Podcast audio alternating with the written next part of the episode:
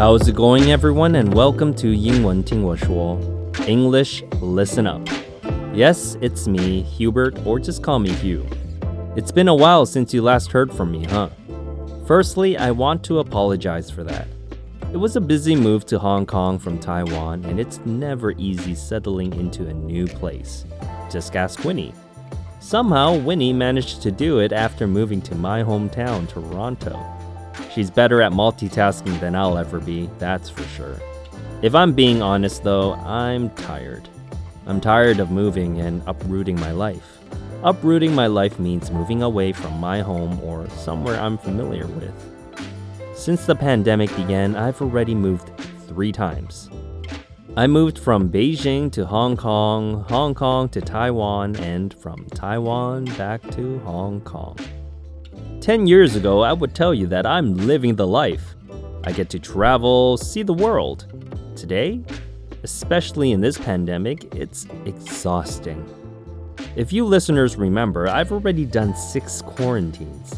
After my latest 21 day quarantine upon my arrival to Hong Kong, I don't think I can do another long quarantine. I nearly went insane in those 21 days. It also doesn't help that Hong Kong is on a strict lockdown until the end of April. I haven't gone out much in the last few months. The only time I go out is for work now. What is the one thing we do when we're bored or waiting in line? Yes, we look at our phones. You know what's not good for you? Instagram, Facebook, social media. Everyone is always putting their best edited, photoshopped life online these days. Even though we know this, we see these pictures or videos and it makes us feel less about our own lives. So, I made a decision. I decided to stay off social media for a bit. You guys must have heard of the Will Smith Chris Rock incident at the Oscars, right? I was a big Will Smith fan before this incident. Now, I know many people have an opinion on this incident, and I'll keep my opinion to myself. I just wanted to tell you guys that I looked to Will Smith for motivation. He seemed to have all the right answers. He had it all great character, the successful career, the loving family. What we saw up on stage that night showed us that not everything is right in the Smith house. If you scrolled through Will Smith's Instagram feed, you would think that he was the happiest man on earth. As you can see, it was all an act. Social media is poisonous if you take in too much of it. I can say this because I could have gotten a lot of work done had I not been too busy scrolling through pointless posts and articles.